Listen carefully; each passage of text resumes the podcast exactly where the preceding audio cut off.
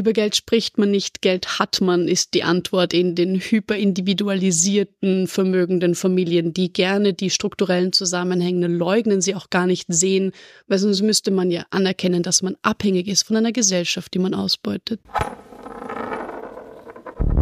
Armutszeugnis. Der Wirtschaftspodcast mit Eva Völpel und Sabine Nuss.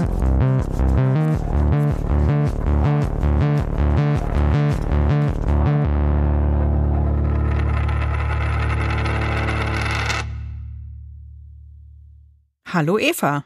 Hey Sabine, hallo alle da draußen. Herzlich willkommen zur ersten Folge unseres Podcasts Armutszeugnis. Auch von mir ein herzliches Willkommen zu diesem neuen Wirtschaftspodcast. Noch ein Podcast werdet ihr vielleicht denken, vor allem noch ein Wirtschaftspodcast. Da gibt es ja schon so einige. Mm, und wir haben uns auch ziemlich schwer getan mit der Bezeichnung Wirtschaftspodcast. Weißt du noch, Eva? Mm, wir haben ziemlich lange diskutiert. Wir wollten eigentlich die Leute nicht auf eine falsche Fährte locken damit, wenn man das so sagen kann. Ja, ich glaube schon, dass man das so sagen kann. Was uns hier vor allem interessieren soll, das ist nämlich die Verteilungskrise. Mhm. Und genau darüber hatten wir auch im Vorfeld diskutiert, weil ich finde, dass der Begriff Verteilungskrise immer so ein bisschen so tut, als wäre Verteilung jetzt gerade im Moment in einer ganz besonderen Krise. Und ich finde, soziale Ungleichheit ist ja durchaus Bestandteil der kapitalistischen Marktwirtschaft und jetzt keine Abweichung oder kein Ausnahmezustand. Aber klar, das Ausmaß der Ungleichverteilung variiert natürlich historisch und in den letzten Jahren, klar, ist die Schere weit auseinandergegangen. Ja, und vor allem auch nochmal innerhalb der jeweiligen Länder ist die Spanne zwischen arm und reich ganz schön groß geworden. Angesichts dessen, dass es allen auf der Erde eigentlich gut gehen könnte, ist das für uns ein richtiges Armutszeugnis. Wir wollen aber nicht nur mit euch zusammen die Armut skandalisieren oder eben nur den Reichtum, der wirklich immer obszönere Ausmaße annimmt. Wir wollen vor allem den Zusammenhang zwischen Armut und Reichtum in den Mittelpunkt stellen. Es gibt ja dieses schöne Zitat von Bertolt Brecht, wär ich nicht arm, wärst du nicht reich. Und da ist ja ganz deutlich angesprochen, dass die Armut der vielen mit dem Reichtum der wenigen natürlich zusammenhängt. Wir wollen über genau diese Strukturen und Mechanismen sprechen, die zu dieser immer existierenden, aber in den letzten Jahren eben deutlich zugespitzten Verteilungskrise führen. Wir wollen auf aktuelle Konflikte in dieser Frage schauen und wir wollen vor allem mit den Mythen aufräumen. Mm, zum Beispiel, es ist ja immer noch sehr verbreitet, dass viele Menschen denken, das liegt irgendwie an ihnen, wenn sie arm sind. Und andersrum wird irgendwie angenommen, dass die Leute, die superreich sind oder reich sind in irgendeiner Form, das sind, weil sie clever sind oder weil sie besonders fleißig waren. Und das sind eben all solche Mythen, die wir uns genauer ansehen wollen wie zum Beispiel dieses ständige Gerede davon, jeder kann es schaffen, wenn man sich nur anstrengt. Das ist ja auch so ein Mythos. Und wer es zu nichts gebracht hat, der ist dann immer irgendwie selbst schuld oder hat sich eben nicht genug angestrengt. Gut, aber eigentlich, Eva, wollten wir jetzt erzählen, warum wir uns erst gar nicht Wirtschaftspodcast nennen wollten. Mm, stimmt, die falsche Fährte. Was verbinden die Leute mit Wirtschaftspodcast? Das war nämlich unsere Frage. Da haben wir dann ein bisschen gedacht, ehrlich gesagt, Leute, die Wirtschaftspodcast spannend finden, das sind dann auch welche, die vielleicht den Wirtschaftsteil einer Zeitung lesen oder halt nicht gleich überblättern, die Wirtschafts- und Börsennachrichten da nicht ausschalten, wenn das abends kommt im Fernsehen oder die den Handelsblatt-Newsletter abonnieren, also wir jetzt keine Werbung machen, oder die FAZ lesen. Also eben Leute, die ganz spezifisch und speziell Wirtschaftspodcasts hören. Hm, und das ist aber eben eine recht eingeschränkte oder spezifische Zielgruppe. Und wir glauben eben, wenn wir von Wirtschaftspodcast sprechen, dann denken viele, ach, schon wieder dieses Expertenthema, da verstehe ich eh viel zu wenig und dass sie dann abschalten.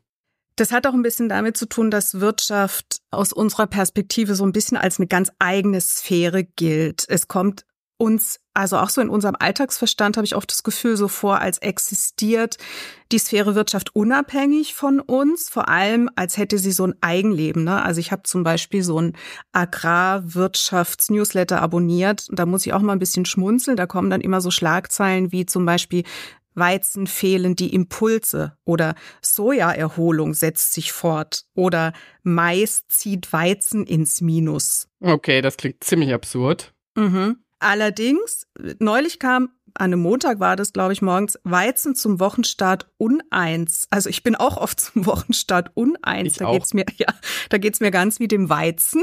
Jedenfalls diese Sprache, die macht unter anderem eben dieses Gefühl des Eigenlebens dieser Sphäre. Man denkt dann natürlich, ah, die Wirtschaft, die macht jetzt schon wieder Sachen, da gehen die Preise hoch, da gehen die Preise runter, da kommt eine Krise, da ist der Weizen uneins. Wir haben also überhaupt keine Kontrolle über dieses Ding Wirtschaft und erklären können das uns nur Experten, die totale Ohnmacht.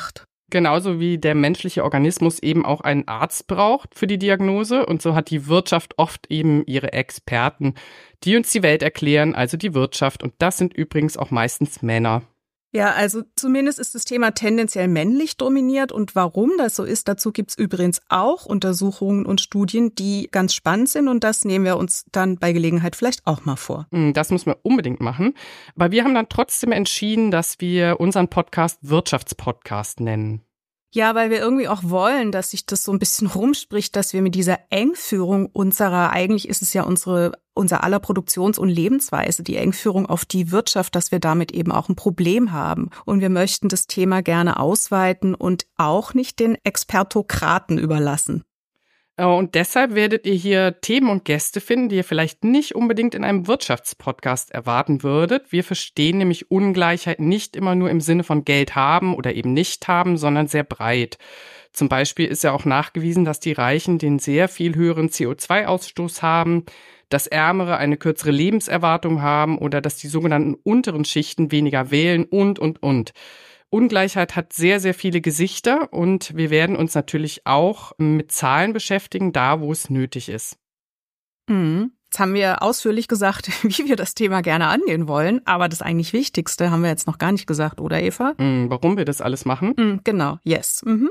Ja, es gibt kurz gefasst ja einen Zusammenhang zwischen dem Erstarken der extremen Rechten und wachsender sozialer Ungleichheit. Das ist jetzt so ein bisschen sehr verkürzt gesagt, aber wir haben in den letzten Monaten davon ja auch immer mehr Kostproben erhalten und zwar mehr als uns lieb ist und das ist der wichtigste Grund für uns, auch einen Podcast zu machen. Ja, da sagen wir auch gleich noch mal mehr dazu, wenn wir euch jetzt das Gespräch mit unseren ersten Studiogästen vorstellen. Mit Nathalie Schöttler und Marlene Engelhorn, die wir bei uns hatten. Nathalie ist von der Stiftung One Worry Less. Die Stiftung, so steht's auf der Webseite, sammelt und verteilt Solidarität in materieller und immaterieller Form für von Armut betroffene Menschen. Und Nathalie und die Stiftung stehen zudem ganz eng an der Seite der Bewegung Hashtag Ich bin armutsbetroffen. Vielleicht noch mal dann doch kurz für die, die es nicht wissen, was das genau ist. Es ist jetzt, glaube ich, so ungefähr anderthalb Jahre her. Da hat eine alleinerziehende Mutter auf damals hieß es noch Twitter, heute X, dazu aufgerufen, sich doch zu melden. Also es war so ein Ruf in die Social-Media-Menge unter dem Hashtag, also diese Raute, die da immer in den Social Media vorne rangesetzt wird, ich bin armutsbetroffen. Da schrieb sie, ich zitiere das mal ganz kurz, ich würde mich freuen, wenn ihr mitmacht. Lasst uns zeigen, wer wir sind, dass wir keine Zahlen sind. Äh, Das heißt, sie hat aufgefordert, dass die Leute von ihrer eigenen Armutserfahrung berichten unter dem Hashtag und binnen weniger Wochen kamen dann tatsächlich 100.000 Tweets unter diesem Hashtag zusammen und die Leute haben alle von ihrem Alltag erzählt mit wenig Geld und es ging dabei übrigens auch um Ausgrenzung, um Scham, um Stigmatisierung. Das war also eine ziemlich große Welle, auch medial. Mhm.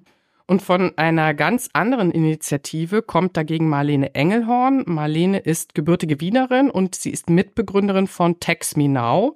Und das ist eine Initiative von Vermögenden, die sich eben im deutschsprachigen Raum dafür einsetzen, dass Vermögende endlich wieder angemessen besteuert werden. Dass also zum Beispiel die Vermögenssteuer wieder erhoben wird hier in Deutschland, die ja seit 1997 ausgesetzt ist. Oder eben in Österreich die Erbschaftssteuer, die wird da seit 2008 auch nicht mehr erhoben.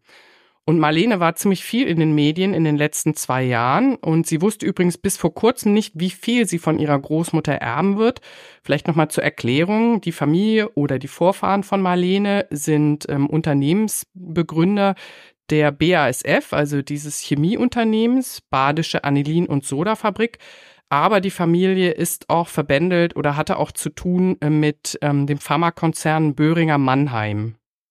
Wir hatten übrigens Marlene und Nathalie schon im November hier im Studio und das Gespräch ging auch sehr lange und es war sehr nett und spannend und seither ist übrigens dann auch einiges Neues wieder passiert, weshalb wir das jetzt auch in Ausschnitten und so ein bisschen kommentiert hier äh, senden.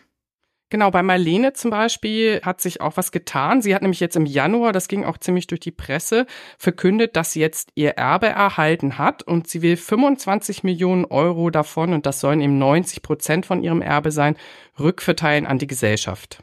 Sie hat dazu eine Initiative in Österreich ins Leben gerufen. Da sollen 50 zufällig ausgewählte Personen entscheiden. Das fand ich ganz spannend, wie die 25 Millionen Euro die sie geerbt hat, am besten ausgegeben werden soll. Diese Initiative nannte sie dann der gute Rat für Rückverteilung, so heißt die. Mm, und wie werden eigentlich die 50 Leute ausgewählt? Soweit ich es gelesen habe, äh, wurden Einladungsbriefe verschickt an 10.000 auch wieder zufällig ausgewählte Personen in Österreich und Hunderte sollen bislang seither auch schon geantwortet haben. Und aus diesen Antworten sollen dann wiederum 50 Leute gefischt werden, die dann statistisch die demografischen Gegebenheiten des Landes so ungefähr widerspiegeln. Und dann werden diese Leute, die Mitglieder dieses guten Rates sozusagen, sechs Wochenenden sich treffen und darüber diskutieren, über Ungleichheit und über Ungleichverteilung und Umverteilung. Und dann erst wird darüber entschieden von dieser Runde, wie sie dieses Geld verteilen wollen. Und übrigens, Marlene selbst hat da kein Mitspracherecht. Das klingt spannend, aber es gab auch Kritik daran. Es gab Leute, die gesagt haben, das sei ja wohl total naiv, darauf zu warten, dass Reiche von selbst gute Ideen haben, wie ihr Reichtum verteilt werden soll. Und der Witz ist aber, hier geht die Kritik für mich echt am Ziel vorbei, denn im Zentrum von Tax Me Now steht ja nicht irgendwie ein Charity-Gedanke, sondern die Initiative will ja gerade Druck aufbauen, damit der Überreichtum endlich wieder verpflichtend anders besteuert wird. Mhm, also genau gerade umgekehrt, ne? Aber jetzt würde ich vorschlagen, wir hören jetzt mal rein, was wir damals mit den beiden gesprochen haben. Und unsere erste Frage war, klar, wie seid ihr beide überhaupt zu dem jeweiligen politischen Engagement gekommen? Und es beginnt mit Marlene. Um, ähm, zunächst einmal vielen Dank, dass äh, wir da sind dürfen. Es ist sehr aufregend. Also bei mir muss man schon sagen, es ist ein bisschen beschämend für mich persönlich zu merken, dass ich erst mit Ende 20 richtig in die Pötte gekommen bin. Habe ich das jetzt korrekt deutsch gesagt? Ich wollte jetzt nicht fluchen, ein Fluchwort erst eingefallen. Das ist in Ordnung. Gut, ähm, und zwar, also ich bin ja überreich sozialisiert, also Privatkindergarten, Privatschule und so weiter. Und bis der Austausch mit anderen Leuten so weit war, dass ich verstehen konnte und lernen konnte, inwieweit ich Teil des Problems bin, hat es gedauert. Und dann hat Februar 2021 die Bewegungsstiftung einen Workshop zum Thema Steuergerechtigkeit gemacht. Dafür bin ich Stifterin geworden um da dabei zu sein, habe andere Vermögende getroffen, die auch finden, die strukturellen Probleme sind viel zu groß, die Ungleichheit ist ein Thema und man muss was machen. Und Juni 21 haben wir dann Tax Me Now offiziell ins Leben gerufen und seitdem machen wir vor allem Öffentlichkeitsarbeit, damit das Thema Vermögensbesteuerung nicht mehr weg kann aus dem öffentlichen Diskurs, weil wir als Vermögende einfach eine wahnsinnig privilegierte Position bekommen in jeder Art von Ausstrahlung medialer oder öffentlicher Natur. Und Genau, also bei mir hat die Sozialisierung erst im Weg gestanden, dann der Austausch geholfen und dann schlussendlich Gleichgesinnte zu treffen, die bereit sind, sich dafür politisch zu engagieren, hat dann den Kickoff gemacht. Gut, machen wir mal kurz Stopp hier. Ja, also ich finde das schon sympathisch, selbstkritisch, wenn Marlene sagt, sie sei mit 20 erst drauf gekommen, was zu tun. Ich finde es ja erstaunlich genug, dass sie bei der Sozialisation überreich, wie sie das selbst nennt, überhaupt ein Bewusstsein entwickelt hat, dass das vielleicht irgendwie doch nicht alles so ganz natürlich ist, wie sie da lebt und aufwächst. Mm, das stimmt. Ich finde es auf der anderen Seite auch ganz interessant, die beiden zusammenzuhören. Also sie kämpfen für die gleiche Sache, könnte man sagen, aber von sehr unterschiedlichen Ausgangspunkten aus. Also Natalie, die von der Bewegung Hashtag Armutsbetroffen kommt und Marlene, ja, die, da könnte man sagen, die ist quasi reichtumsbetroffen. Ne? Aber hören wir nochmal, was Natalie sagt. Also ich hatte keine Kindheitserfahrung mit Armut. Ich bin in West-Berlin aufgewachsen und auch mit Arbeiterklassenzugehörigkeit. Allerdings ist mein Vater sehr alt. Das heißt, er hat das, also hat sehr stark vom Wirtschaftswunder profitiert. Und dadurch habe ich zwar die Arbeiterklassenzugehörigkeit, aber bin privilegiert aufgewachsen und bin aber erste Generation Studierende. Und da habe ich quasi dann meine Armutserfahrungen gesammelt. Das heißt, ich weiß, wie es ist, wenn man nachts nicht schlafen kann und nicht weiß, wie man seine Miete bezahlen soll. Ich weiß, wie es ist, wenn man seine Kamera, die man sich erarbeitet hat, seine Kameraausstattung verkauft, um seine Miete zu bezahlen. Ich weiß, wie es ist, wenn man Klopapier von der Hochschultoilette klaut. Und ich weiß auch, wie entlastend es ist, wenn Freunde einen einfach zum Essen einladen und man in dem Moment nicht in der Verpflichtung ist. Und zur Stiftung kam es zum einen ähm, durch die Sterbebegleitung meiner Schwiegermutter, die Wendeverliererin war. Genau, das war, war der eine Punkt. Und dann eben damit auch die Frage, wie geht es anderen, die keine Familie haben, die keine Freunde haben. Und das zweite war dann mit Betroffenen zu sprechen und nachzufragen, was brauchst du, wie geht's dir, wie können wir helfen, einfach herauszufinden, wo sind eigentlich die Probleme. Und dann waren das so Sachen wie, meine Schuhe sind kaputt und ich kann mir keine neuen leisten und ja, es ist Winter, es ist kalt. Oder ich bin Altersrentner und ich möchte meinen Sohn zum Weihnachtsessen was Schönes kochen, aber ich habe das Geld nicht. Ich bin alleinerziehende Mutter, ich kann mir für meine Kinder keine Geschenke leisten, das ist nicht im Regelsatz mitgedacht. Und ich möchte ihnen ihr Wunschessen zu Weihnachten präsentieren und das kann ich auch nicht. Und dann haben wir mit den 100 Kinderwünschen und dem Bratenpaten gestartet, um eben das Armutsbetroffenen zu ermöglichen. Und haben dann sehr schnell festgestellt, okay, die Probleme sind eigentlich existenziell, also weiße Ware, Waschmaschine, Kühlschrank können sich Menschen nicht leisten, Kleidung können sich Menschen nicht leisten. Und haben dann gesagt, okay, das, das möchten wir gerne ausbauen und daraus eine Stiftung machen und eben Verantwortung übernehmen. Hm, interessant, oder Eva? Eigentlich könnte man ja sagen, dass beide das auf ihre jeweilige Weise versuchen, also ein bisschen so das Rad zurückzudrehen, was die neoliberale Politik der letzten vier Jahrzehnte angerichtet hat. Natalie steht quasi so ein bisschen mit ihrer Stiftung auf den Trümmern des zurückgebauten Sozialstaates und versucht das da irgendwie notdürftig aufzufangen. Ne? Also, das wird ja zumindest auch der Stiftungsarbeit von Natalie und den anderen, also der Arbeit der One Worry Less Foundation auch vorgeworfen, dass sie eben den Staat aus der Verantwortung nehmen mit ihrer Direkthilfe. Da hat Natalie aber eine dezidierte Meinung. Hören wir mal rein. Also stiftungsmäßig wollen wir und können wir den Sozialstaat nicht ersetzen. Und das ist nicht unsere Aufgabe. Unsere Aufgabe ist es, mit Betroffenen im Gespräch zu sein und darauf aufmerksam zu machen. Also ganz konkret die Lücken im System zu entdecken und dann zu benennen. Und das können natürlich Armutsbetroffene am besten, weil sie haben die Erfahrungsexpertise. Das sind ihre Lebensrealitäten, sie sind die Expertinnen. Was bei Nathalie gerade, finde ich, deutlich geworden ist, ist, dass mittels der Bewegung Hashtag Ich bin armutsbetroffen und auch ihre Stiftung eigentlich armutssichtbar gemacht werden soll. Ne? Sie hat selbst gesagt, auf Lücken verweisen. Und irgendwie finde ich das ehrlich gesagt auch schon so ein bisschen bitter, dass das überhaupt notwendig ist. Also manchmal frage ich mich schon, gucken die Leute eigentlich nicht hin, wenn sie durch die Straßen gehen? Man sieht es ja auch im Stadtbild, finde ich, wie es um die Armut steht. Ja, man sieht es. Also für mich hat das Ganze auch äh, ziemlich viel mit erfolgreicher Lobbyarbeit zu tun, eben der Vermögenden in diesem Land und falschen Erzählungen darüber, wer in diesem Land angeblich alles zur Mitte zählt. Oder eben dieses typische Blabla davon, dass zu hohe Besteuerung dem Wirtschaftswachstum schadet oder Arbeitsplätze vernichtet.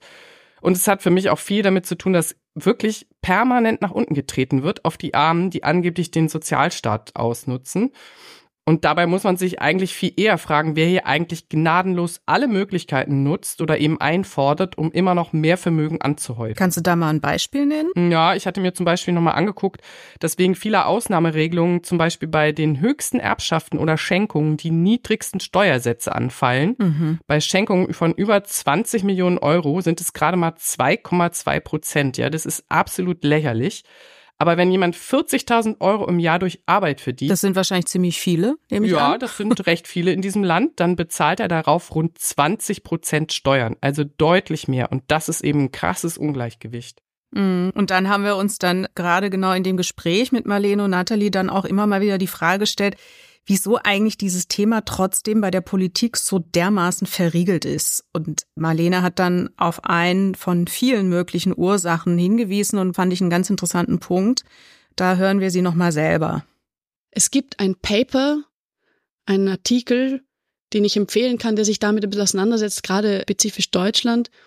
Das heißt, Why is it so difficult to tax the rich? Warum ist es so schwer, Reiche zu besteuern? Von Florian Fastenrath und drei, vier anderen.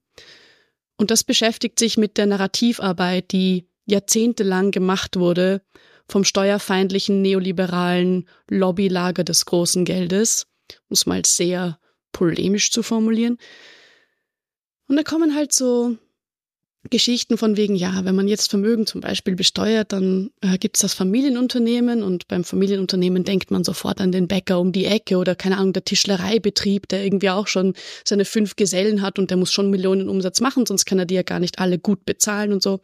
Die sind aber nicht gemeint. Das ist nicht, was man meint. Bei Familienunternehmen muss man an BMW denken, Quantklatten oder eben Aldi, Lidl, Bosch, Siemens, oh, solche. Familienunternehmen würden dann halt ihre Arbeitsplätze, die sie geschaffen haben, nicht halten können und das, das hält nicht, dieses Argument, weil man sieht, die Art und Weise, wie Geld aus Unternehmen rausgezogen wird und in den Taschen der EigentümerInnen landet, war sehr plakativ, zum Beispiel ja auch in Corona, wo die Staatshilfen ausgeschüttet wurden und fast eins zu eins in den Dividenden wiedergefunden wurden an die AktionärInnen. Das Geld ist schon da. Es ist eine Entscheidung des Unternehmens, wo es in welcher Höhe landet. Und nur weil jemand Eigentümer von einem Unternehmen ist, finde ich, muss das nicht automatisch heißen, dass da alle Gewinne reinfließen müssen in die Ausschüttungen. Das könnte man ja auch in Löhne pumpen. In die Löhne pumpen sollte das heißen, ne? Ja, da wäre ich allerdings auch dafür. Wir haben dann im weiteren Verlauf des Gesprächs mit Nathalie und Marlene auch darüber gesprochen, wie eigentlich in der Öffentlichkeit über Armut und Reichtum geredet wird. Also vor allem haben wir uns über diese Leistungsideologie unterhalten, die ja auch jetzt hier bei uns hier schon immer mal wieder so ein bisschen anklang und die sehr verbreitet ist. Ja, das ist echt nicht tot zu kriegen, dass immer ein Zusammenhang hergestellt wird zwischen Leistung und wie jemand materiell dasteht. Ne? Also Gibt ja auch die typischen Sprichwörter, oh, ohne Fleiß kein Preis oder jeder ist seines Glückes Schmied. Ja, wobei ich habe neulich eine Umfrage gehört, wonach dieser Spruch, jeder ist seines Glückes Schmied, überhaupt nicht mehr gut ankommt bei den Leuten. Das war so eine Social-Media-Umfrage. Und dass die Leute total genervt sind mittlerweile davon. Ja, der ist auch wirklich grundbescheuert und das ist irgendwie erfreulich, dass das mittlerweile so ein bisschen kippt. Jedenfalls hat Natalie auch beobachtet, dass der abwertende Diskurs gegen die Menschen in Armut sich in jüngster Zeit wieder zugespitzt hat und dass die ganze Klischeekeule wieder in Gang gekommen sei. Ja, das hören wir uns jetzt nochmal an und wir lauschen jetzt dem Gespräch ein bisschen am Stück und es beginnt mit Nathalie. Achtung, Ton ab. Also die ganze Klischeekeule, die ganze Maschinerie ist wieder in Gang gekommen und das sieht man ja auch, dass auf offenen Bühnen gesagt wird, ja, Kinder, dann sollen sie halt nichts essen. Kinder in Armut. Sie können ja zu den Tafeln gehen. Wer arm ist, der hat einen Mangel, aber letztendlich nicht einen Mangel an Job, nicht einen Mangel an, einen Mangel an Geld, einen Mangel an Bildung, sondern einen Mangel an Solidarität von der Gesellschaft. Na, sehr wichtig ist ja, dass auch oft auch in Medien betont wird, ob jemand verschuldet oder unverschuldet arm ist. Aber eigentlich ist das ja nur, um kategorisieren zu können, darf man jetzt solidarisch mit dem Menschen sein oder nicht, aber am Ende hat doch jeder Mensch ein gutes Leben verdient. Per Geburt. Die wenigsten Vorstellungen rühren von tatsächlicher Auseinandersetzung damit, was Armut ist oder wie sie sich äußert, wie sie sich zeigt oder eben auch nicht zeigt, sondern das sind meistens die Bilder, die man gefüttert bekommt. Und da sehe ich echt die mediale Berichterstattung in der Pflicht aufzuhören, Menschen, die von Armut betroffen sind, zu entwerten, zu entwürdigen und so voyeuristisch ins Kameralicht zu rücken auf eine Art und Weise, die so respektlos ist ganz oft, das würde man sich bei Vermögenden nie trauen, mitunter weil man weiß, dass die Macht haben und dass das Konsequenzen haben kann. Also das ist die Quelle würde ich hier ein bisschen in den Vordergrund rücken und überlegen, wo kommen die Vorstellungen her, die es gibt. Ich finde, der Voyeurismus, den du jetzt auch angesprochen hast, der existiert ja so auf beiden Ebenen, ne? aber er hat einen sehr unterschiedlichen Zugriff. Der Voyeurismus, der oft dann existiert oder ausgelebt wird, wenn man so Sendungen sieht, wo Superreiche begleitet werden in ihrem Leben, was sie für einen Luxuskonsum haben und so weiter. Was ich auch unglaublich finde, dass das so viel Raum einnimmt, auch in, in Fernsehformaten und so weiter. Das hat ja dann viel immer auch was mit so einem, im Subtext so einer Art von Bewunderung zu tun. Was mich ein bisschen ärgert, wenn ich in Kontakt bin mit, mit Medien und dann wird versucht, mich in solche Settings hineinzusetzen. Reiche Menschen müssen anders ausschauen, sie müssen anders wirken, damit man sie als Reiche erkennt. Das heißt, man fragt mich dann, ob ich, keine Ahnung, mich in das das heißt das Goldene Quartier in Wien, das ist ein Teil der Innenstadt, der Pott hässlich ist. Jetzt habe ich es öffentlich gesagt. Pott hässlich. Wir lassen es drin. Genau. Ähm, und dann soll ich halt dort stehen, weil das sind dann die Luxuswarenhäuser zu Hause, ja, diese ganzen Luxusmarken. Und dann soll ich dort herumlaufen, damit man mich in ein Setting bringt, das gleich sagt, ah, die vermögende Person, ah, die Luxusmarke, ja, viel, viel Geld. Man kann es sehen, also so Sujetbilder oder man benutzt auch gerne Yachten oder Villen, Paläste, irgendwelche solchen im Ergebnis quasi mittragenden Bilder. Und es verschleiert die Tatsache, dass wir ja nicht hier, wir fallen nicht auf die Welt und oh, man ist halt jetzt äh, natürlicherweise überreich oder von Armut betroffen, sondern wir sind in einem hochkomplexen gesellschaftlichen Gefüge und System und wir regeln die allermeisten Dinge mit Geld, wir haben eine finanzialisierte Welt. Wir haben die aber geschrieben, diese Regeln. Und die interagieren miteinander und deswegen ist auch so schwierig, sich damit zu befassen, aber auch möglich, sich das zu verändern.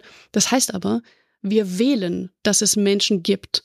Also wir sind damit einverstanden, es ist ein, eine gesellschaftliche und eine, vor allem eine politische Entscheidung, dass es Überreichtum gibt und dass es Armut gibt und dass es Menschen gibt, die im Überreichtum sind. Das sind meistens die, die äh, mitschreiben an diesen Regeln und dafür sorgen, dass sie auf dieser Privilegienseite bleiben und dass die Möglichkeit, unter Anführungszeichen abzusteigen, quasi nicht existiert, während gleichzeitig gewählt wird, dass es Menschen gibt, die von Armut betroffen sind und die in diesem strukturellen Gefängnis quasi gehalten werden. Das hängt zusammen, das ist das Ergebnis von Entscheidungen, das passiert nicht einfach so. Das ist aber auch schon, ganz kurz, das wollte ich eigentlich schon eingangs sagen. Die Formulierung und die Rede von ich bin armutsbetroffen, so wie auch eingangs ich bin reichtumsbetroffen, die legt schon ein bisschen nahe, als wäre es wie ich bin vom Unwetter getroffen. Also die transportiert auch so ein bisschen es sind ja nicht Menschen von Armut betroffen, sondern es werden Menschen arm gemacht. Meiner Wahrnehmung nach ist einer der wesentlichen Diskurse, warum eine doch große Mehrheit der Menschen so einigermaßen damit leben kann, dass es so eine soziale Ungleichheit gibt, dass sie, ich sage jetzt mal, gefressen haben, dass Leistung und Einkommen zusammenhängt. Ja, also so in meiner Wahrnehmung, ne, dass automatisch dann auch, wie du das Natalie auch gesagt hast, Faulheit zusammengebracht wird mit Armut. Und das geht natürlich nicht auf, weil niemand würde wahrscheinlich sagen, die Pflegerin die jetzt nicht so richtig gut verdient, war faul. Wir wissen alle, wie überlastet genau diese Menschen in diesen Branchen sind und schlecht verdienen. Das heißt, dieser Leistungsdiskurs geht nicht auf, ist aber meines Erachtens trotzdem extrem verbreitet und total verankert. Außer beim Erben. Ne? Also beim Erben spricht man ja auch in kritischer Absicht von dem leistungslosen Einkommen. Und da frage ich mich auch, und da bin ich jetzt neugierig, wie ihr das seht, wenn wir das kritisieren als leistungsloses Einkommen, befördern wir damit nicht dann eigentlich schon wieder diesen Zusammenhang von Arbeit und Leistung, indem man das so kritisiert? Ich beschäftige mich mit dieser Frage viel, weil ich wahnsinnig kritisch bin diesem Leistungsbegriff gegenüber, weil er nichts damit zu tun hat, wie die Ressourcen verteilt werden und in meinen Augen, abgesehen von demagogisch, nichts ist. Und ich glaube aber trotzdem, dass wir anerkennen sollten, also mit wir meine ich Menschen, die in der Öffentlichkeit arbeiten, dass es ein öffentliches Narrativ gibt, das bei den meisten Menschen verfängt oder bekannt ist. Und das heißt, ich möchte auch das ansprechen, damit der Zugang nicht ist, oh, ich komme mit dem super reflektiertesten oberanalytischen Ergebnis und eigentlich ist das eine ganz andere Begriffskategorie.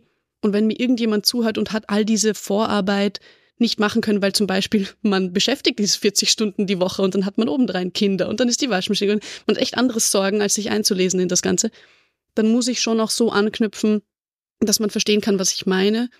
Und deswegen bemühe ich den Begriff dann doch, um einerseits zu sagen, Menschen, die erben, kommen wirklich nur durch Glück und Zufall, weil sie geboren wurden in die unter Anführungszeichen richtigen Familien zu Geld. Einfach so, um dann in einem weiteren Schritt anzuprangern, was hat aber diese Verteilung mit Leistung zu tun, außer mit Glück und dann wegzukommen vom Leistungsbegriff. Das ist so mein, meine Herangehensweise, aber ich verstehe die Problematik. Also da muss ich jetzt nochmal dann doch kurz unterbrechen. Wir haben ja die ganze Zeit wie selbstverständlich den Leistungsbegriff auch kritisiert. Ne? Und, und Nathalie macht jetzt hier aber auch nochmal schön deutlich gleich, dass wir automatisch Leistung mit Erwerbsarbeit zusammenbringen. Und alles, was außerhalb bezahlter Arbeit stattfindet, wird irgendwie gar nicht als Leistung besprochen. Hören wir mal rein, Ton ab. Ja, wenn ich auf die Bewegung beispielsweise gucke und was wir machen oder was auch die Armutsbetroffenen machen. Sie gehen auf die Straße und werden versuchen laut zu werden. Sie sitzen in Podien, sie erobern Räume zurück, sie waren auf der Republika, sie sprechen mit Politikerinnen, sie wollen aber auch mit Ahmed und Hildegard von ihm ansprechen und für das Thema sensibilisieren. Sie machen ganz schön viel. Dazu sind sie dann noch pflegende Angehörige, sind sie Alleinerziehende, die sich um ihre Kinder kümmern, also machen Care-Arbeit.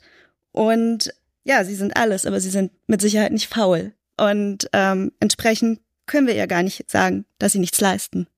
Sie leisten sehr viel. Es gibt ja im Übrigen, in Graz ist ja die KPÖ im Stadtrat. Und das ist ein schönes Beispiel, weil die haben ein Pilotprojekt gestartet, wo pflegende Angehörige von der Stadt angestellt werden mit allen Sozialleistungen, weil es gibt ja gar nicht genug Pflegerinnen. Und sie nehmen ja, sie leisten ja etwas und sie nehmen ja Arbeit ab. Und das wird da belohnt. So. Und das ist ja das nächste. Wer sind dann eigentlich die Leistungsträgerinnen in der Gesellschaft? Das sind mehrheitlich Frauen, die mehr arbeiten, weil sie nämlich die unbezahlte Care-Arbeit machen, weil sie einfach nur schlechter bezahlt werden. Es sind die Pfleger, es sind die Kassiererinnen, es sind die alleinerziehenden Mütter, die die Care-Arbeit machen. Ja, und dann, Eva, hast du noch mal eine Zahl ausgegraben. Da sind wir dann noch mal auf die Leistungsideologie zu sprechen gekommen, weil besonders sichtbar wird das ja bei dem Vererben von Betriebsvermögen, ne, also von Unternehmen. Und es ist mir eine Freude, Eva, dich hier mal anmoderieren zu dürfen. Ton ab. Jetzt kommt Eva mit einer Frage und Marlene antwortet. Ich hatte noch mal geguckt. In Deutschland war das so, dass in 40 Fällen einem Kind unter 14 Jahren ein Vermögen von mindestens 250 Millionen Euro übertragen wurde. Ja, also da geht es um die ganze Frage von steuerfreien Unternehmensübertragungen.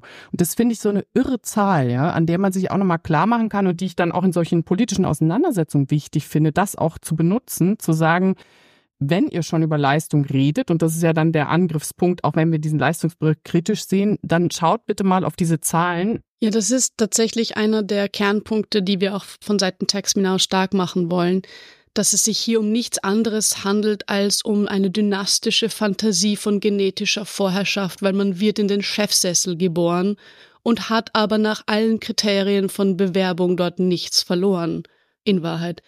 Nur lässt sich halt schwer den Mächtigen sagen, ja, ihr dürft nicht einfach eure Macht weiter vererben, wenn sie gleichzeitig durch nichts kontrolliert werden. Also mal ganz, ich weiß, das ist sehr polemisch und das ist ein bisschen überspitzt natürlich, aber mir geht es um die Klarheit des Bildes. Ja, dynastische Fantasie genetischer Vorherrschaft, das fand ich wirklich sehr schön auf den Punkt gebracht. Und selbst der wissenschaftliche Beirat des Bundesfinanzministeriums und die OECD, also die Organisation für wirtschaftliche Zusammenarbeit und Entwicklung, die haben nämlich schon festgestellt, anstatt Arbeitsplätze zu erhalten, können die Steuerausnahmen für Unternehmensübergänge dauerhaft sogar Arbeitsplatzverluste mit sich bringen. Ne? Oh. Weil die Erben halt willkürlich mhm. subventioniert werden, ganz unabhängig davon, was sie eigentlich unternehmerisch so drauf haben. Okay, also da konnte ich jetzt nicht richtig folgen. Darf ich es mal versuchen, verkürzt auszudrücken, ob ich es verstanden habe? Immer gerne. Also, du willst damit sagen, weil, ich sage jetzt mal so, vermögende Loser, die nicht qualifiziert sind, weil die jetzt am Ruder von so einem Unternehmen sitzen, einfach Kraft, Geburt und sie das geerbt haben, müssen dann entsprechend die Arbeitenden äh, entlassen werden. Das heißt, die sind dann die Leidtragenden. Genau. Okay, verstehe. Also, aber ich meine, Unternehmen können ja auch so pleite gehen. Ne? Das ist ja das Wesen von Konkurrenz. Klar, das sind allgemein gesprochen natürlich die kapitalistischen Konkurrenzbedingungen. Aber uns im Gespräch ging es ja im Konkreten nochmal darum, zu gucken, was sind solche Beispiele von Leistungsideologie und wir wollen die entlarven, weil sie werden uns ständig um die Ohren gehauen. Okay, das sehe ich ein. Das geht hier ja auch ganz gut in diesem Fall. Ja, vor allem muss man mal sagen, wenn das geerbte Vermögen hart erarbeitet wurde, dann zuallererst von den Beschäftigten, ne, des Chemieunternehmens BASF oder von Böhringer Mannheim in diesem Fall und eben nicht von den Überreichen an der Spitze solcher Unternehmen. Überreichtum, da ist es wieder. Ich stolper immer wieder über dieses Wort, wo ich dann immer überlege, okay, wo ist jetzt die Grenzlinie? Also wann fängt Reichtum an, über zu werden? Aber ich habe ungefähr eine Ahnung davon bekommen, was gemeint ist, als ich Marlene in dem Gespräch dann gefragt habe, wie man bei einer Sozialisation, also wenn man in so einem wohlhabenden Umfeld aufwächst, wie sie überhaupt ein kritisches Bewusstsein entwickeln kann für die gesellschaftlichen Verhältnisse. Und eben das Wort wohlhabend hat sie mir dann sofort einkassiert. Das stimmt, da ist sie direkt reingegrätscht und das hören wir uns jetzt nochmal an. Das erste ist schon mal das Wort wohlhabend, das gerade gefallen ist. Das ist so ein Lieblingseuphemismus, wenn man nicht sagen will, dass man überreich ist. Das gleiche gilt für in meinem Fall, ich bin in einer Villa aufgewachsen. Man sagt nicht Villa, man sagt wenn dann großes Haus, um immer alles sozusagen klein zu verschleiern. Die meisten vermögenden Menschen halten sich ja für, wie Friedrich Merz, ein Einkommensmillionär, äh, angehörig der oberen, er sagt Mittelschicht, ich würde sagen Mittelklasse, aber das ist jetzt eine Spitzfindigkeit. Auf jeden Fall, das Bewusstsein ist kaum da, weil man sich immer nur im eigenen Referenzrahmen bewegt, in der, also wenn man sich vergleicht. Man schaut, wer in meinem Umfeld hat circa wie viel und wo ordne ich mich da ein. Aber diese Umfelder sind sehr, sehr exklusiv gestaltet. Das beginnt eben, wie bei mir zum Beispiel, das habe ich am Anfang angesprochen, mit der Sozialisation. Also zunächst mal, wo wohnt man? Ja, wer wohnt in der Nähe? Was für andere Wohnsituationen kann ich so ganz von der Distanz aus sehen? Gehe ich in einen Privatkindergarten, eine Privatschule, eine Elite-Universität? Bin ich im exklusiven Tennis, Golf, Schieß mich tot, Reitclub, ja? so teure Hobbys schließen ja von Anfang an Leute aus, die sich das einfach nicht leisten können. Das heißt, klassenübergreifende Beziehungen, klassenübergreifende Freundinnenschaften sind sehr schwierig. Erstens, weil man einander kaum äh, mitbekommt, also man, man kommt nicht in die Nähe voneinander und selbst wenn es dann der Fall ist, merkt man schnell, dass so viel an geteilter Selbstverständlichkeit nicht vorhanden ist. Und bei dir, Nathalie?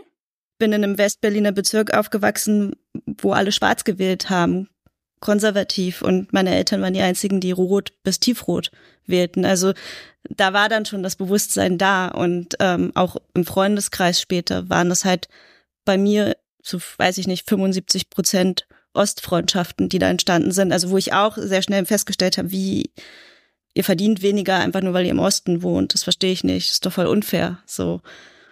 Also es hat sich irgendwie mein ganzes Leben durchgezogen und man erkennt relativ schnell dann irgendwann, ja, es ist halt unfair und es ist strukturell offensichtlich auch gewollt. Und hm, was Nathalie da gerade gesagt hat, das fand ich einen guten Punkt, ne? mit dem es ist strukturell auch gewollt, diese Ungleichheit. Hm, total. Und das passt auch wunderbar zu dem, was Marlene dazu gesagt hat, wie in ihren Kreisen eigentlich mit der Frage umgegangen wird, woher der Reichtum kommt. Da hören wir noch mal ganz kurz rein. Über Geld spricht man nicht, Geld hat man, ist die Antwort in den hyperindividualisierten, vermögenden Familien, die gerne die strukturellen Zusammenhänge leugnen, sie auch gar nicht sehen, weil sonst müsste man ja anerkennen, dass man abhängig ist von einer Gesellschaft, die man ausbeutet.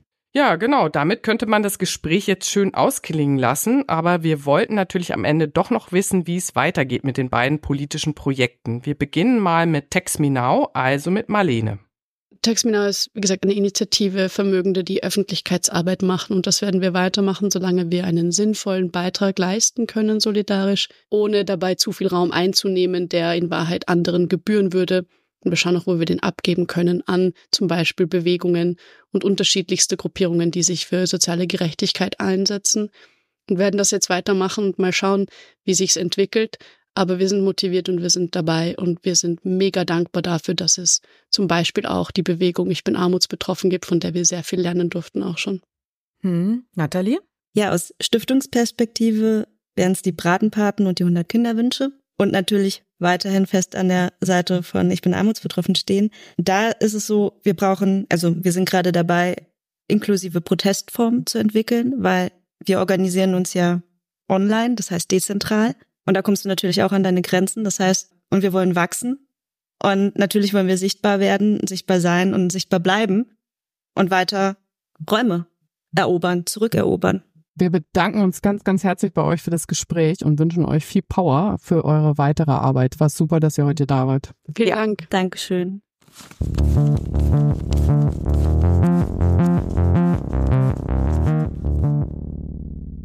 Ja, da sind wir wieder. Und Sabine, ich wollte dich mal fragen im Nachgang, was ist dir noch so durch den Kopf gegangen aus dem Gespräch von Nathalie und Marlene?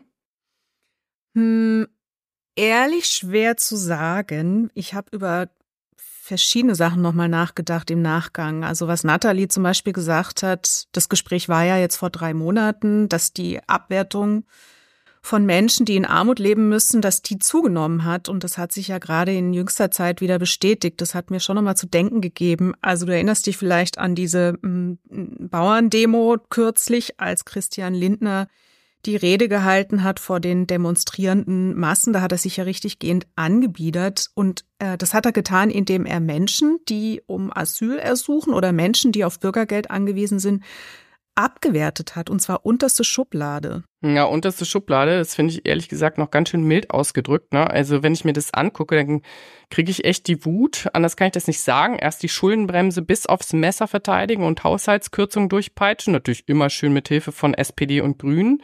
Und dann aber auch noch allermiesest nach unten treten. Ne? Also das ist die Hetze mit vorantreiben. Hm. Und mir ist dann eben in dieser Assoziationskette von Nathalies Wahrnehmung eben aus unserem Gespräch heraus, dass es immer schlimmer wird und dass jetzt dann noch dieser Ausbruch von Lindner und dann noch die jüngsten Ereignisse, die jetzt ja auch durch alle Medien gingen, mit diesen Plänen dieser Rechtsradikalen, also wo man sagen kann, ja, Deportation ist da so, so die Fantasie von denen, ne? also dass man Menschen, die angeblich nicht deutsch genug sind oder nicht in deren Weltbild passen, deportieren sollte. Da ist mir die Mitte-Studie eingefallen. Die Mitte-Studie, das müssen wir, glaube ich, kurz erklären. Okay. Das ist eine Studie herausgegeben von der Friedrich-Ebert-Stiftung und die erfasst alle zwei Jahre den Grad an rechtspopulistischen oder rechtsextremen Einstellungen, so nennt es eben die Friedrich-Ebert-Stiftung, in der deutschen Bevölkerung. Ja, und mir ist dann, als ich da gedacht habe, Mann, äh, das erinnert mich an das, was die Mitte-Studie ja 2023 erhoben hat, dazu sage ich dann gleich was, ist mir eine Tabelle aus der 2016er Studie ins Auge gefallen. Und da ging es eben auch um gruppenbezogene Menschenfeindlichkeit, also um die Frage, welche Gruppen in der deutschen Bevölkerung besonders abgewertet werden. Und da wird eben auch die Haltung abgefragt zu Antisemitismus, zu Rassismus, zu Sexismus und eben auch, wie stark die Abwertung ist gegen Gruppen wie Transmenschen, Homosexuelle, Wohnungslose und so weiter. Also was mich da überrascht hat, war und was ich auch ein bisschen auffällig fand, dass welche beiden Gruppen denkst du sind die am meisten abgewerteten Gruppen in dieser Studie gewesen? Hm, genau weiß ich es nicht. Keine Ahnung. Sag mal. Das waren tatsächlich Langzeitarbeitslose und Asylsuchende. Also beide diese Gruppen erfahren in etwa die gleich starke Ablehnung, mit Abstand auch die stärkste verglichen mit den anderen. Und es sind wohlgemerkt genau die beiden Gruppen, gegen die auch Christian Lindner in aller Öffentlichkeit gewettert hat. Hm, das ist krass. Ja, es ist aber wiederum, finde ich, auch nicht so erstaunlich, weil das, was die Menschen da offensichtlich total aufregt, das hat Lindner ja auch begründet, warum er sie abwertet. Sie würden Geld bekommen, ohne zu arbeiten, ja. Sie gehören also nicht zu seiner von ihm selbst immer wieder benannten Lieblingsgruppe der arbeitenden, fleißigen Mitte. Und da möchte ich jetzt ganz kurz noch so einen Bogen ziehen zur aktuellen Mitte-Studio, eben die jetzt von 2022, 2023. Da wurde nämlich wiederum ein Zusammenhang gezogen zwischen ich nenne es jetzt mal der neoliberalen Ideologie und der Anschauung der neurechten oder rechten oder rechtsradikalen Weltanschauung. Und da kam dann eben raus, dass Leute, die dieses, diese neoliberalen Leitbilder ganz besonders stark verinnerlicht haben, die also auch ihr Leben und ihre Arbeit darauf ausrichten, wettbewerbsorientiert zu sein, immer flexibel zu sein, so einen ganz hohen Leistungsethos haben und die zugleich der Meinung sind, dass sie damit sich selbst nach vorne bringen und jetzt konfrontiert sind mit vielfachen Krisenerscheinungen, ja, also Inflation, Krieg, Klima und so weiter und so fort, dass genau diese Mischung dazu führt, dass diese Leute ganz besonders sich selbst erstens mal als rechts oder rechtsradikal einordnen würden, aber auch genau in dieser Gruppe finden sich Menschen, die besonders viel Frust und Groll gegenüber denen haben, die, ich sage jetzt mal so einer allgemeineren Kosten-Nutzen-Logik aus der heraus also rausfallen, um es mal so zu sagen. Ich zitiere einfach mal. Also die Mitte-Studie schreibt, Hierunter, also unter dieser Kosten-Nutzen-Logik, fällt die Abwertung von armen, wohnungslosen oder langzeitarbeitslosen Menschen, das heißt jener vulnerablen Gruppen, die als wirtschaftlich unprofitabel oder gar als nutzlos stigmatisiert werden, ja. Und dann heißt es noch weiter, dass äh, über diese Person mit diesem neoliberalen Leitbild klar überdurchschnittlich ist hier zudem die Verbreitung rechtsextremer Einstellungen. Ja, das bestätigt ja auch, was wir eingangs gesagt haben, nämlich dass in Zeiten, wo die soziale Ungleichheit ansteigt und wo wir ein Anwachsen von Armut bemerken, in großen Verteilungskrisen eben auch rechte und rechtsradikale Weltanschauungen einen Nährboden finden. Und deshalb ist es auch wichtig, dass wir da an diesem Thema immer dranbleiben und dass wir das ständig kritisch äh, beleuchten, also diese Leistungsideologie und überhaupt diese neoliberalen Motivlagen und Wertvorstellungen, weil es stimmt halt auch einfach nicht. Ne? Und das ist ja die Krux. Und ähm, aber übrigens, das, was ich da jetzt mit eingebracht hatte, nochmal diese Erinnerung an die Mitte-Studie, das war äh, das äh, Mitbringsel, was ich für die erste Folge hier jetzt mitgebracht habe. Da hätte ich mir jetzt auch ein schöneres Thema gewünscht. Ah ja, du meinst unsere Rubrik Mitbringsel. Hm, genau, Mitbringsel, da bringen Eva und ich in jeder Folge etwas mit, was uns als berichtenswert erscheint, eine Studie, eine Zahl oder eine Anekdote. Vielleicht auch mal was Schönes, wäre ja auch nicht schlecht. Passend auf jeden Fall zum Podcast-Thema, hm, ziemlich breit ausgelegt, ne? Eva, Jetzt gleich mal du. Hast du auch was mitgebracht jetzt hier für die, gleich für die erste Folge? Ich fand zum Beispiel extrem wichtig in letzter Zeit die Studie Milliardenvermögen in Deutschland, die Julia Jiermann und Christoph Trautvetter vom Netzwerk Steuergerechtigkeit gemacht haben, und zwar für die gewerkschaftsnahe Hans-Böckler-Stiftung. Ich weiß nicht, ihr erinnert euch vielleicht, es gab ja gestützt auf die Ergebnisse der Studie auch eine viel beachtete Dokumentation im ZDF die geheime Welt der Superreichen, das Milliardenspiel. Ja, von, das habe ich gesehen. Das ja, war, das war, das war sehr spannend, interessant, ja. ja, Mhm. von Julia Friedrichs und Jochen Breyer. Das fand ich auch eine sehr gute Dokumentation, aber die Studie an sich, die ist extrem wichtig, denn die großen Vermögen in Deutschland, die sind immer noch untererfasst. Das heißt, wir wissen viel zu wenig darüber, wie viel große Vermögen es in Deutschland eigentlich tatsächlich gibt. Dafür wissen wir, wie viel Zahnbürsten die Hartz-IV-Haushalte in ihrem Badezimmer stehen haben. Sehr genau. Genau, denn die Leute müssen sich ja immer nackig machen, aber die Reichen schotten sich gerne ab und wollen nicht, dass man viel über sie weiß. Und die Studie, die schließt eben eine Lücke ein Stück weit, nämlich mit ganz erstaunlichen Ergebnissen. Trautvetter und Jürmann haben nämlich gleich elf weitere Milliardenvermögen in Höhe von mindestens rund 500 Milliarden Euro in Deutschland entdeckt. Das möchte ich auch mal entdecken. Ja, das ist einfach eine irre Zahl. Und das ist vor allem auch interessant, dass diese Zahlen, die die beiden dafür analysieren, dass die stammen aus Erhebungen, die von der Stiftung Familienunternehmen finanziert Das, das klingt wurden. immer so süß, ne? Familienunternehmen. Und das ist dann auch die Stiftung, die diesen sogenannten Mittelstand vertritt, ne? Ja, genau. So wollen sie es uns jedenfalls immer weiß machen. Aber letztlich ist das eben eine Lobbyorganisation wirklich des ganz großen Geldes in Deutschland, also tatsächlich der Milliardenvermögen und eben nicht des mittelständischen Unternehmens hier um die Ecke. Und die Stiftung ist ganz vorne mit dabei, wenn es darum geht, Mythen zu verbreiten und eben zum Beispiel auch den Begriff Familienunternehmen in der Debatte zu halten, der so viel verschleiert. Und das Interessante ist, dass ähm, Jimmann und Trautvetter in der Studie klar herausarbeiten, dass Milliardäre nur eben ganz selten Unternehmer sind. Jede fünfte Milliardärsdynastie hat nämlich das Unternehmen bereits verkauft. Und von den restlichen Milliardärsunternehmen wird nur etwa die Hälfte überhaupt noch aktiv von der Familie gemanagt, also von wegen Familienunternehmertum. Ne? Genau. Und das sind also im Grunde genommen auch genau diese Leute, die dann nach einer gewissen Zeit sich's leisten können, nicht mehr selbst mitarbeiten zu müssen, sondern schlicht und ergreifend nur noch von diesem Kapital leben können, was die anderen für sie erarbeiten, aber sie arbeiten gar nichts für ihr Geld. Insofern sind es doch eigentlich vielleicht die Leute, die Christian Lindner gemeint hat, als er sich über Leute aufgeregt hat und abgewertet hat, die nicht arbeiten und trotzdem Geld kriegen. Ja, eigentlich sind es diese Leute, aber ich glaube, das liegt Herrn Lindner sehr fern. Ja, ich fand es außerdem nochmal ganz ähm, spannend zu sehen, dass viele dieser Zahlen, die Trautvetter und Jürmann ausgewertet haben, dass die öffentlich schon lange vorliegen und dass aber bisher das Forschungsinteresse kaum da war, diese Zahlen mal unabhängig unter dem Blickwinkel der Reichtumserforschung sich anzugucken und auszuwerten. Ja, also nicht bezahlt von der Stiftung Familienunternehmen rauszufinden, was nur die Stiftung da interessiert, sondern tatsächlich mal mit ganz anderen Fragen an diesen Datenschatz ranzugehen. Und ähm, ich kann an der Stelle nur empfehlen, das Interview mit unter anderem Christoph Trautvetter im Podcast Systemrelevant von der Hans-Böckler-Stiftung. Da erzählt er nochmal sehr prägnant über die Studie und stellt sie vor, aber er thematisiert eben auch dieses Versagen oder das teilweise Versagen des Wissenschaftsbetriebs, wenn es darum geht, Reichtum in diesem Land zu erforschen.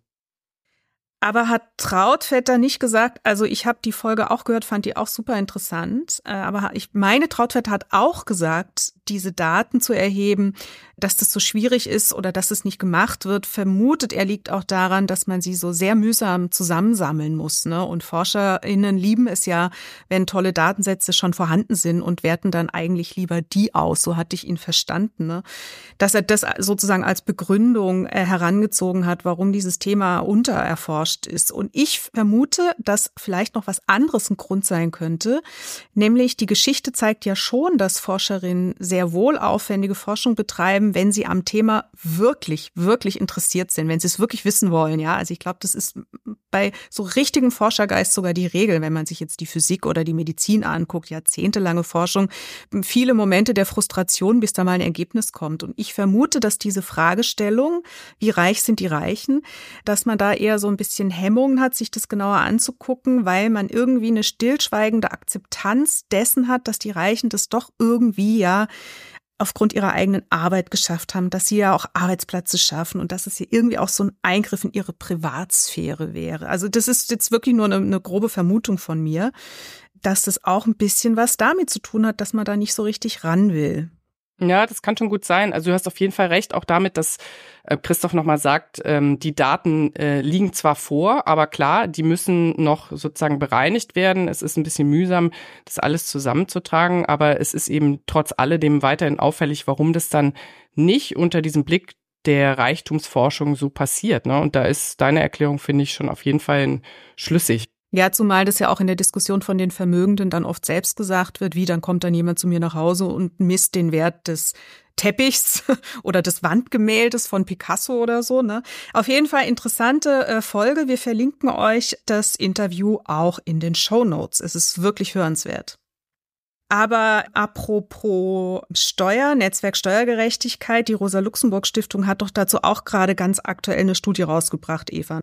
Äh, ja, genau. Christoph Trautvetter hat sich für uns in der Studie Übergewinne richtig besteuern das erste Mal angeschaut, was eine auf Dauer gestellte Übergewinnbesteuerung der weltweit größten und profitabelsten 200 Konzerne einbringen könnte, nämlich zwischen 20 bis maximal 40 Milliarden Euro an jährlichen Steuereinnahmen alleine für Deutschland. Also 40 Milliarden Euro an jährlichen Steuereinnahmen allein für Deutschland, da fällt mir jetzt eine ganze Menge ein, was man mit diesem Geld schön machen könnte, ne? Aber die Frage ist ja immer so ein bisschen, wer soll denn das dann umsetzen? Das geht ja eigentlich, wenn ich das richtig verstehe, nur global oder zumindest europaweit. Weil wenn jetzt Deutschland sagen würde, ey, ihr bezahlt hier mal schön Steuern auf euren Gewinn, also auf den, den wir jetzt als zu hoch deklariert haben, dann würden die doch sagen, ah, okay, dann gehen wir halt woanders hin, da wo man unsere Leistung würdigt. Und da frage ich mich, sind es jetzt nur leere Versprechen oder nehme ich das richtig wahr, dass man da schon auch die internationale Ebene mit adressieren müsste, um das umsetzen zu können? Das stimmt auf jeden Fall, aber mit der Verlagerung, das ist ja auch wieder so ein gängiges Argument, ne? Ähm, das, das uns gerne in der Steuerdebatte um die Ohren mhm. gehauen wird. Deshalb bin ich mir da immer nicht so richtig sicher, weil es gibt ja auch äh, Studien, die sagen, dann ist dann doch nicht so viel verlagert worden, wie es immer behauptet wurde. Ne? Aber sag mal kurz, Eva, was sind denn das für Konzerne, von denen du da jetzt gerade gesprochen hast? Worum geht's da?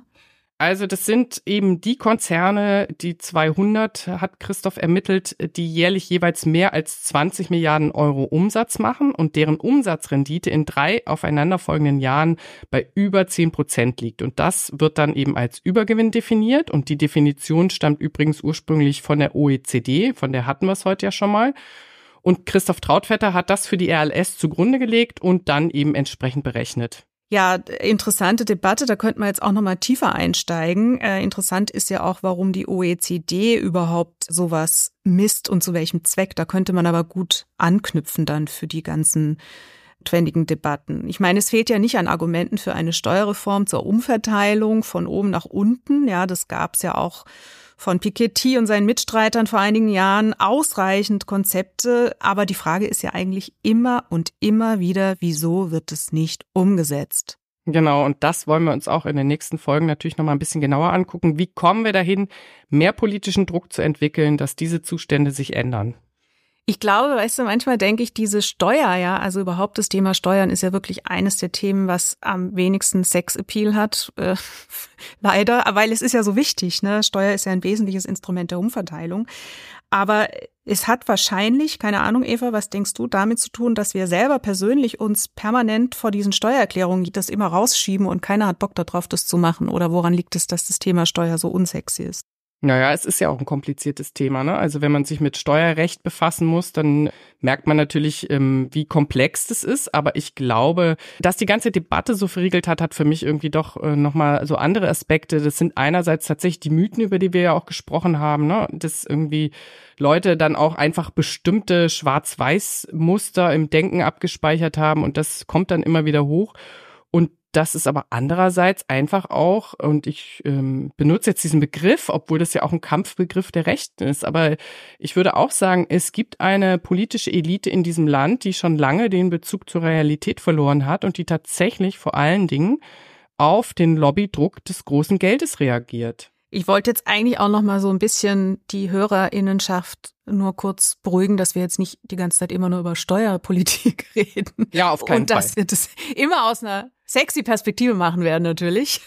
Oh, das ist ein hoher Anspruch, aber gut. Aber bei, ja genau, aber wenn ihr bei dem allerdings, apropos, ne, wenn ihr selbst irgendwelche Themen habt, wo ihr sagt, Mann, das sollen jetzt hier mal Eva und Sabine diskutieren oder vorstellen oder mal einen Gast einladen, wenn ihr Kritik habt, wenn ihr Anregungen habt, wir hören zu, schreibt uns und zwar an die Mailadresse armutszeugnis at rosalux.de.